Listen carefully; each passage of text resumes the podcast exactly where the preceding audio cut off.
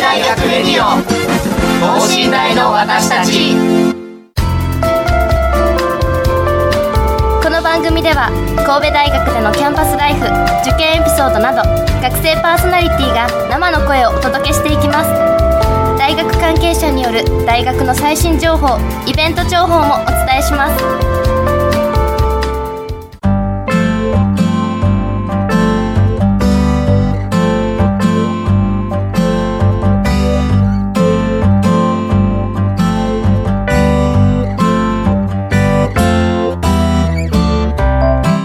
えー皆さんこんばんは、えー神戸大学学生広報チームで、えー工学部4年生の中村邦夫です。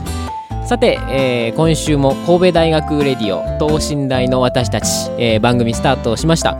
えーまあね秋も深まってきましていかがお過ごしでございますでしょうか？というなんか今日はちょっと真面目なスタートを切りましてさて前回はオフショアセーリング部の方々あにお越しいただきまして、まあえー頑張っている新大生の姿を届けるということでお送りいたしまして非常にあのースケールの大きいねグローバルな話がたくさん出てきて本当にあの刺激をいろいろ私も受けました。えー世界大会オフショアセーリングがフランスの方で11月1日から来月1日から7日まで開催されるということで、まあ、皆さんもねあの現地に行くっていうのは難しいと思いますけれどもぜひ心の中で声援を送っていただけたらなと思います。さて、えー9回目となります。今回は、えー高校生必見。私の高校3年生の過ごし方ということでまあ確かにね高校3年生こう大学ね入学に向けて大事な時期ですからね、えー私が今回は私が所属している学生広報チームのメンバーをゲストにお迎えしまして高校3年生の頃どういう風に過ごしていたのかなとか、えー勉強、ね、方法とか、えーどうして神戸大学を選んだとかそういったお話をいろいろ伺っていきたいと思います。えーそれではあこの後早速学生広報チームのメンバーに登場していただきます。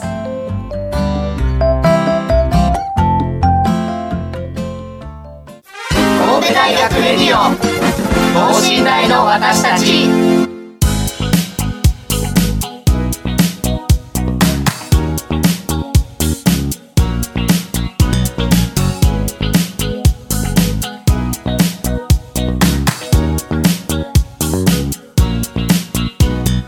ああそれではあゲストの学生広報チームのメンバーを紹介したいと思います。では、えー自己紹介。じゃあこっちの方からお願いします。はい、えー人間環境人間発達環境学研究科修士2年の増田淳と申します。はい本日はよろしくお願いします。はいよろしくお願いします。ということでね非常にかっこいいですね。声だけ聞くとね。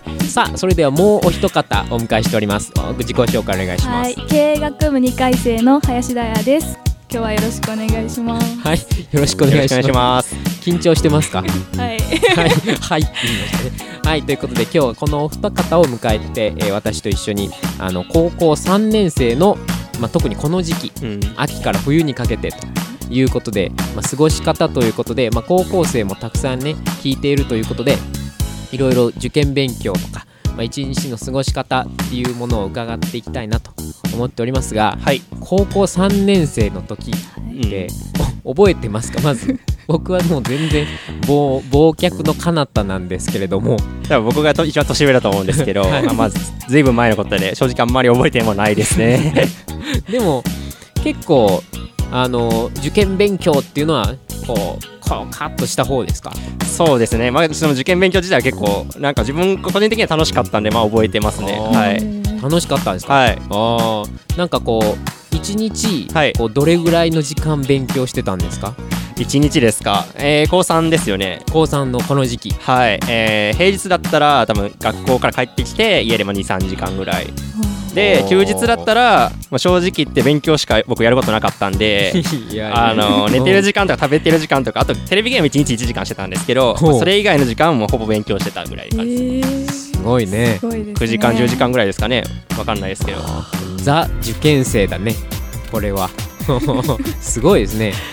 結構1時間だけテレビゲームをする。あそうですね。あの1日1時間だけできるっていうのは決ま家の家決まってて。1時間でスパッてやめれるもんあそうですね。はい。そこはもうそういう習慣になってしまって。すごい切り替えて、はい。えー。勉強っていうのは結構1日いろんな科目をいろいろやるっていう感じですか？そうですね。それもちょっとあんま覚えてなかったんですけど、うんうん。僕ちょっと家にその当時の勉強の計画表みたいなのがあり出てきましてなんかそれこれはい、それでこの日はこの科目とこの科目だけやるとかこの問題解くみたいな感じで計画立ててその23科目ぐらいですかね。1日やってましたね。へえすごい。計画ねこうカレンダーみたいになってて 今日はこの問題集の何ページみたいなの書いてるの。あそうですね。えーはい。このこの年はこの年の過去問をやるとか。すごい。はい。へえそうやって計画立ててその通りに進めるもんですか？はい。まあなかなかすなんかちょっと気分が乗らなくて今日国語やらないとかありますけど まあなんだかんだ最後にはちょうど1週間で帳尻合わせるみたいな感感じでやってましたね。すごい。真面目だね。すごいですね。ね林田さんはどんな感じだったんですか？私は逆に1時間だけ勉強してました、すいません。誰誰に謝った？お親に謝って。親に謝ったなるほど。え他の時間？ゲーム？ゲームじゃなかったんですけどなんか何してた？テレビ見てたとあかー。ぼーっとしてたりとかしてたんだと思います。ああそれでずっと最後試験の時まで。今で。いやさすがに12月ぐらいに、うん。あ私やばいなって思って、うん。ちょっと気合い入れてまあ間に合わなかったんですけど。ああなるほど、はい。そうなんだよね。もう1年あれだもんね。そうですね。浪浪人人してるんでしょうねこれ。はい。はいはいはい。その時はどうだったんですか？浪人してる時は。心入れ替えておー。1日10時間ぐらいちゃんとやってました。すごいね、はい。やっぱり浪人はまたこれ違うよね高校生の時とね。やっぱちょっと違いますねちょっと違こうやっぱり高校生活がない分やっぱりこう夏ぐらいまではこう頑張るんだけどだんだんこうちょっとこうなんていうねモチベーションが下がってくる時期なんじゃないですか？秋とかうんはちょっとなんかやる気がなくなったりとかしました、はい。その辺はどうやってこう自分を奮い立たせてたんですか？なんか友達が多かったんで予備校に。だからまあ友達でまあ頑張ろうみたいなお感じ 励まし合いながらーなるほど。勉強してま友した。達大事ですね友達。大事はい大事だと思いますよ。そうか。なるほどなるほど結構あのいろんな苦手科目とか得意科目とかってあると思うんですけど、うん。やっぱり集中力って続くもんですか？苦手な科目でも、あ僕どうなんですかね？全然続かない方ですね。ああ続かなはいいですか、僕の場合だったら英語がすごい苦手であって、うん。うん数学は逆に好きで、まあ、どんどん問題集とか解けるんですけど、英語はちょっとあんまり単語帳見てわーみたいな感じになって はい。そんな集中力という意味ではちょっとあんまりなかったかなっていう感じがしますね。結構でもねこう勉強しなきゃいけないわけじゃないですかこうどうやってこう持続させてた感じですか？ああどうですかね。なんか勉強する場所とか時間とか変えたりとかしてちょっと気分変えてちょ勉強取り組むとかやってましたああねなるほど。ね喫茶店とかですか？あそうですね。あと、うん。あの予備校とかの自習室とか行ったりとかして。なるほど。自習室使いたいためにこう予備校をちょっとこう授業取るみたいなところとか。あそういう人もいますよね。ねいますよね、はい。うんうんうんうん。なるほどじゃあ林田さんどうですか？私はなんか一回勉強始めたら結構スイッチ入ってまあ何でもやるみたいな感じなんで、えー、もう。集中力が続かないとかはあんまりなかったかなと思います、えー、すごいね。かっこいい。もうがむしゃらにっていう感じ。なるほど。そういうね風にこうね集中できる人はね、うん。いいけどやっぱりいろいろ気分転換とかね途中でこう好きな科目やってみたりとかそういうのをやってましたね僕は。あそうなんですね、うん、数学の問題を解解いてる時は、はい。すごいもうなんか心地いい時間なんで クラシックの音楽聴いてるぐらい心地いい時間なんで なんかもう暗記科目とかなんか日本史とかあーダメだってなったらこう心地いい時間に入るっていう。っていう感じでしたねなるほどなるほ僕どもあれですねクラシックは聴きながらやってましたね。あへー。えー、やっぱりはかどるもんですか？あなんかそうですね無心になってできるというか。へえなるほど。聞き流すだけなんですけど。うー。んそういう勉強のねスタイルとかって結構ねいろいろ違うんですね。そうですね。うーんなるほど。であとそうそうあのこの時期になるとだんだんこうやっぱり受験生いろいろこう大学をねあのそろそろどこの、うん。こう学校にしようかなっていうのを決めるね、時期だと思うんですけれども、はい。こうどうですか？まずいつぐらいに決めました？この神戸大学ですけども皆さん。僕は3年の7月ぐらいのあの模試からその第一志望に書きましたね。ああそうですか。あなのでその夏前ぐらいに決まりましたね。ーうーん。それはどういう基準で僕結構あの理系ねだってあの数学がすごい得意だったんで、うんうん。自分で言うのもなんなんですけど、はい。であの理系の道進んでたんですけどそのとあるその大学大、えー、と高校の時にあ高校3の時に大学の方教授とか方があのいらしてあのちょっと大学の授業こんなんだよみたいな感じであのあるのができてほなんかこその方寝台じゃないんですけど寝台じゃない方のその先生のお話聞いて、うん。それがちょっと文系の社会学の分野だったんですけど、うん。まあ、そちらの方で話聞いて興味持ってそのなんですかね、えー、と理系のことと,、えーとやりえー文系のこと、まあ、どちらもできるような、えーうん。その発達発達今の今だったら発達科学部ですかね。発達科学部に、えー、とめ志したいなっていうふうに思いました。はあ。やっぱり実際にこう先生の授業を受けてみると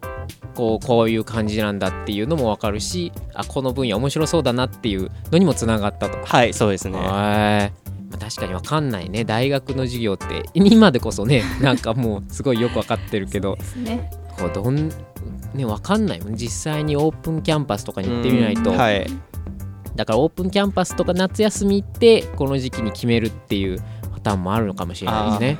うん、えっ、と林田さんは、えーはい。経済。KA です。はい。ですね。経営学部ですけどもこれはいつ頃どんな感じで決まったんですか？経営学部に決めたのは秋ぐらいです。信頼って決めたのは春とかなんですけど。でなんか文学部と経営学部で迷ってて。なるほど。は心理学もちょっとやりたくて。で、まあ、悩んで悩んでその自分の得意科目とかも考えた結果、うん。まあ、経営にしようかなっていうふうに、へえ。それはなんか数学の配点が高かはあったんで、経営の方が結構そう配点とかね比重っていうのは結構大事なんですよ。得意な分野で戦うっていう。大事なんですよってまあね受験生に言っても知ってるわっちゃうかもしれないです僕らよけどり知ってますよ。ね。なるほど。結構そういうねこう自分の行きたい学部でもこのあ英語の配点ここまでいくかみたいなね、ありますね。ありました？ありました。あ多分英語とか高かったと思います文学部は。あーなるほど、はい。まあ、英語ね。結構ね大変ですよね。ですね。うん。僕もねうん神戸大学っていうのはなんとなく決めてたような気がしますね。でまあ理系だったらまあいいかなみたいな。理学部とか工学部とか。はい。でまあ結局なんだろう。まあそのまあ今ねこうやってラジオもやってますけど、やっぱりこう実際に工学部でいろいろこうなんかね機械とかいじって、まあ、そういうのもできたらいいなみたいなのもあって、まあ、工学部にしたんですけど、はい。本当にあの受験あの願書出す時にあの学科までね全部書いてあの出さなきゃいけないんですけど本当に最後学科決めたのは本当に書く時にもう願書のあの説明を見てうーんこれっていうので 決めたみたいな。まあどこでもよかったって言ったらあれだけどなんか本当に最後に工学部まで書いてあどこか決めてないみたいな なんか。そんな感じでしたね、うん、まあでも非常に入ってよかったなって思います今の学科ね、うん。うん、やっぱり神戸大学に興味を持ったっていうのは興味を持ったっていうかね神戸大学にしようっていうのはどの辺で決めたんですか？は、まあ、浪人始めて1ヶ月ぐらいから5月ぐらいですほうほうかねほうほうそれはどういうところに？いや私なんか一人暮らしダメだったんですよ。ああなるほど。家かはいはらい。出てはいけないみたいな、ああなるほど。だからで家から帰れる範囲って言ったら、まあ、この関西圏でうん。で、まあ、自分の学力的にもここ狙うかなっていうのがうん。神戸大学だったって感じです。うんうんうんうん。なるほど。そういうパターンもね、はい。結構あると思います、うん。こうねいろんなこう制約でねここしかないみたいな入ってからこう自分をこうその大学に寄せていくみたいなね パターンもありますよね。あーなるほど。この今の秋冬この時期っていうのは結構なんですかねまあ決まってる人志望校がね決まってる人はまあその大学に向けてねあのいろいろ過去問とか解く感じなんでしょうけど、はい。結構決まってない人っていうこの時期になってもね周りに結構いました？あーいたと思いますね。でもやっぱりこことここでとか結構いくつか選択肢残してるみたいなそういう人たちはやっぱりこうねその学校に特化した対策みたいなって結構難しいですよね。まあ。それやったら多分まだなんかなっていう感じしますよね結構でもセンター試験とかもあるもんね。そうですねそのその辺も意識していく時期なんですかね。うん。センター試験は全然覚えてないどんな感じだったかな。なんか ね全然覚えてないですね僕。二次二次試験の対策をしてればいいかなっていうタイプの人だったので、えー。あんまりそんなセンターに特化した対策しなくても結構余裕だったみたいな感じですか？よ余裕だったかな。まあでもセンターでしか受けない科目とかはあったので、はいはいはいうん、文系の科目とかね、はいそれは、まあ、本当にセンターの対策しかしてないですけどね、うん、まああんまりこうね僕は受験だからって言っていきなりこう勉強量が増えたっていうタイプでもないので。すごいですね。いやいやいやいや。すごい。いいのかな？いいのか悪いのかは分かんないですけど。なるほど。結構あのまあだ神戸大新大のその入試で言うとこうまあ受験生今ね新大こう目指してる人に向けて、まあこういう試験もね特徴とかなんかこういう感じだよっていうのなんかおーおー どんな感じですか？僕はあんま覚えてないな。まあ本当に良くも悪くもなんかこう標準的なのが出るイメージ、はい。問題としてはね、うん。うん、そうそんな感じ。数学とか特にそんな気がします。そうですよね。国語とか国語とか英語覚えてないな。どんな感じでした？いやー覚えてないですね。そんな同じような感じだと思うんですけど。みんな忘れてる、はい。試験の次でちょっと思い出したんですけど、うんうん。結構当日はすごいあの駅地駅からのバスがめちゃくちゃ混んでてあ僕そういえばあの阪急六甲駅から発達まで歩きましたー。へ当日に歩いて登りました。当日。はい。当日。試験のはい。へっていうことがあるんで。ーなるほど、はい。そういうとこ注意しないといけないかもしれないですね。結構そうだね。結構あのー模試を受けるときねはい。志望校を書きますけど、結構どうどうでした？信頼のこう判定とかね A 判定とか B 判定とかあるじゃないですか、こうどんな感じでした？模試の結果とかあの僕ちょっと今日のために一応模試をちょっと家から探してきたんです おうおよはい。であの7月にから志望校あのこの神戸大学に変えてやってたんですけど、うんはいはい。まあ、9月10月ぐらいのあたりやったら今の時期だったら E 判定か D 判定でした。おお あそうつ直前直前っていうかまさに今ぐらいのあそうですね。ねはいそうですね。高3の今ぐらいの時期です。へー。で D 判定とか、はい。E 判定とか、はいそうですそうです。そっからでも受かるもんなんですね。あなんかどこかでそのずっと勉強してたらなんかどこかでなんか伸びる時が僕の場合はありましたね。その秋から冬にかけて。結構それは特定のやっぱり科目がこう足を引っ張ってるって感じなんですか？ああどうなんですかね。その試験にもよるんですけどうん。やっぱりその足引っ張ってる科目がなんか伸びてくるというかあある程度の水準まで上がってくるみたいな感じですあかね。あなるほどなるほど、まあ、模試によってもねいろいろこう性質が性格が出るからね模試はい。を模試そうですね。う んなるほどなるほど。へえ結構あのーいろんなね信大ってあのーいろんなこう推薦枠とかね、はい。いろんなこう入学試験のパターンあるんですね。僕あんまり詳しくないんですよ。結構発達科学部とか多いんですかね。あそうですね、うん。はい。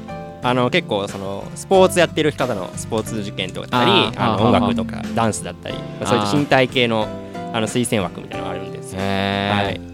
スポーツ推薦みたいなことですか？あそうですね。それに近いような感じで。へえすごいね。それね僕とはなかなか縁遠い。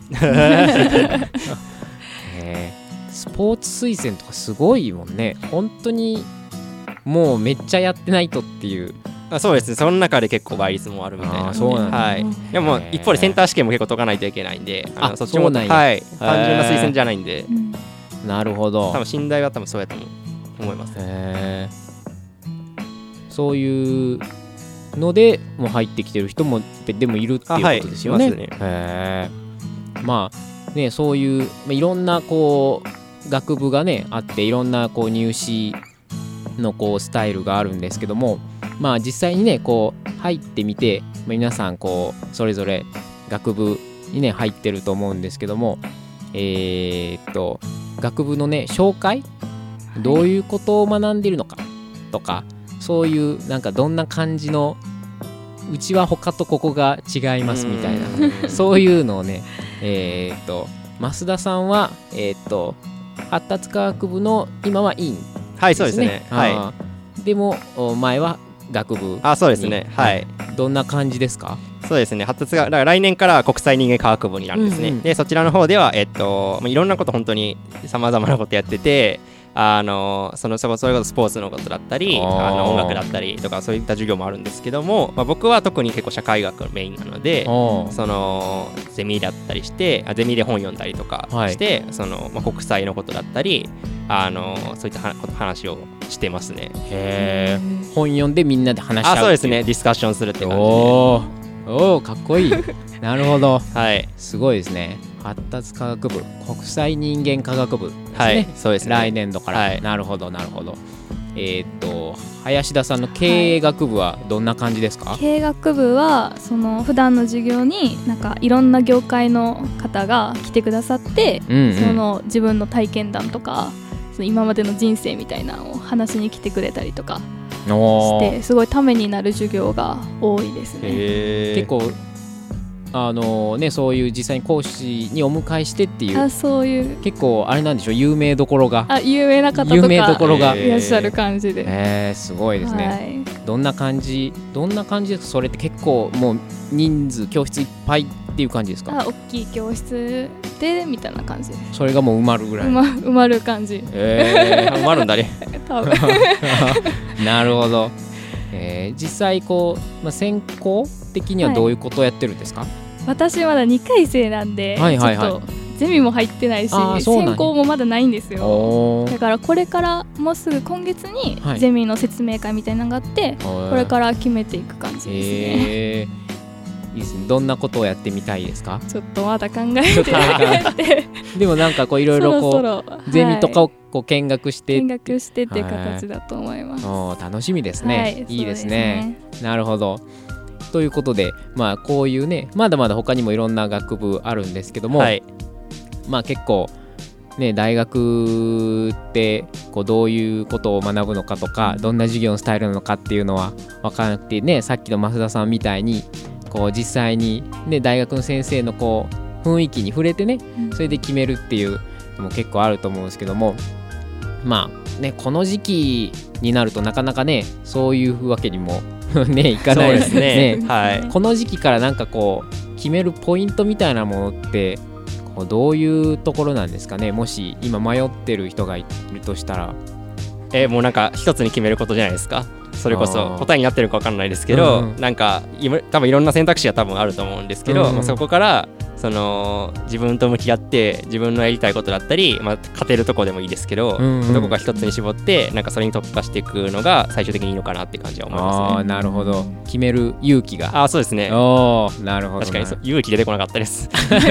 ちょ単語がね。はい、単語で。ボキャブラリーが。いやいやいや。なるほどなるほど、まあ、このぐらいの時期にやっぱり決めといた方がっていう感じですか？そうですね、まあ、全然変えてもいいと思いますけど、うんうん。まあ、ひとまず一つに絞ってあの、うん。突き進むのがいいんじゃないかなって感じは思いますね。なるほどね。はい。ということで、えーまあ、今回ねここ参考になったのかどうかっていう ありますけれども、まあ、あくまで一大学生の意見ですからね。本当にいろんなパターンありますもんね、はい受験生の。数だけ本当にその受験の過ごし方とか受験のねどうやってこう合格したかっていうのはねまたそういうねもっといろんなお話を本当ね届けれたらよかったです。今日はあくまで一例ということでね。はい。ということでゲストの方にお話しいただきました。今日は高校3年生のこの秋冬の過ごし方ということでお届けしてまいりました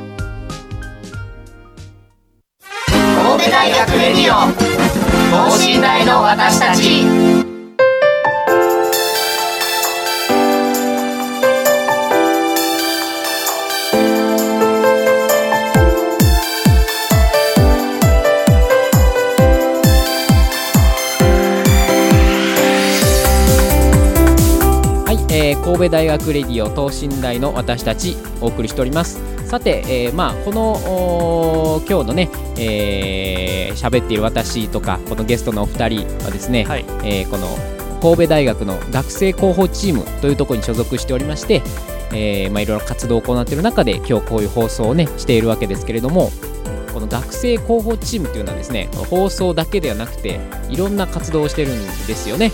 はいそうですね。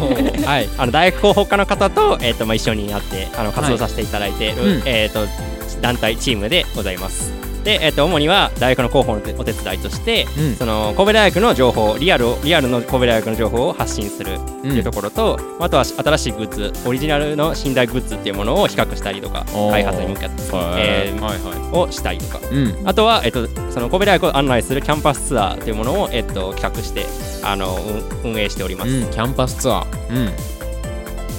なるほど。はい以上 です。もうね、用意してあった、もう原稿の通りにはい、読んでいただきました。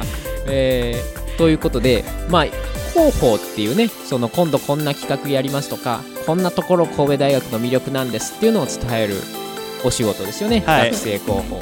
ね、林田さんなんかははい。どんなことを主にやってるんですか、そうです。この前は金松記念館っていうその神戸大学の施設に取材に行って、うん。なんか普段入れない部屋とかにも入らせてもらってっていう感じで、なんはあはあはあ。か普段できないこともできる活動だと思います。ああ、はい。なるほど。そうですよね。確かに普通に大学生活送ってるだけではね、えーできないことを広報っていう立場でねできるっていう。なるほどまああのーいろんなね、あのー学生広報広報ということでねいろんなツールで発信してます。はい。はい、えーっとん？何を、えー、ツイッターをやってるんですか？Facebook なんですよね、それが。Facebook はい、Facebook Facebook の、えっと、神戸大学学生広報チームというところで、あの Facebook の方やっております。はい。それはもう学生もどんどんこう発信していってあそうですねあのそういったあさっき言ってたあの林田さんが言ってたような取材された記事を、えっと、随時発信していくような、なるほど、はい、SNS の Facebook の方でやっておりますので、あのぜひ皆さんのいいねをお願いします。はい、なるほど。いいねしてあげてください。はい。ということで、まあ、学生広報チーム、こういう活動をやってるよという紹介でございました。はい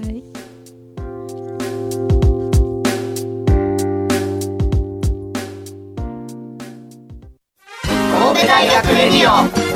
等身大の私たち。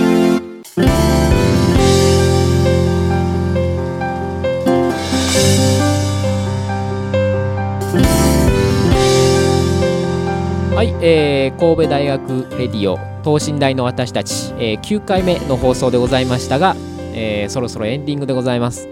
えーということでね、やっぱり高校生って本当になんかね、いろんな経験ができる時期ですし、まあ、受験勉強っていうのもね、本当に大変な時期だと思うんですけれども、本当になんかそれもなんかこう大学いろいろ選んだりね自分の人生のこう将来を決めたりするっていう意味では非常に大事な時期でもあるので大切なね時期として過ごしてもらったらなというふうに思います。ということで今日ねお越しいただいたお二人の方も今日はどうもありがとうございましたありがとうございました。はいえー、と増田さんはい、と林田さんはいはい、でした。どうもありがとうございました。はい、えーということで、えー次回ですけれども、えー次回は六甲祭ですね、えー神戸大学で一番大きい学園祭、六甲祭のシーズンが近づいてまいりましたので、えー来週、再来週、11月の4日と11日、2週に分けて、えー六甲祭の裏話ですとかおすすめ企画など最新情報をお伝えしたいと思います。えーゲストにですね六甲祭実行委員会その学園祭のね、えー実行委員会の方をゲストに迎えて、えーおお送りするということですね。これを聞けば六甲祭が100倍楽しめちゃいますっていうふうに原稿には書いてあります。本当にそうなんでしょうかね。楽しみですね、えーぜひ来週4日えー再来週11日の金曜日夜9時からまた放送しますので、えーぜひお聞きになってください。えーということで、えーここまでは、えー学生広報チーム工学部4年の中村邦夫がお届けしました。えーではまた来週ですね。それではさようなら。